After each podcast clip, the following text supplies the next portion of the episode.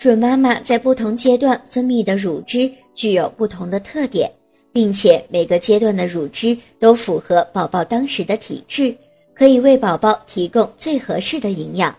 新妈妈的初乳量少，但是蛋白质含量高，脂肪含量较低，正好适合宝宝不太大的胃容量以及比较弱的肠道功能。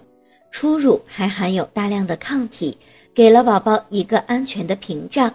随着宝宝的成长，胃肠功能不断增强，对热能的需求持续的增大，妈妈的乳汁也会跟着变化，分泌乳汁的量会越来越多，乳汁中脂肪和乳糖的含量也逐渐增加，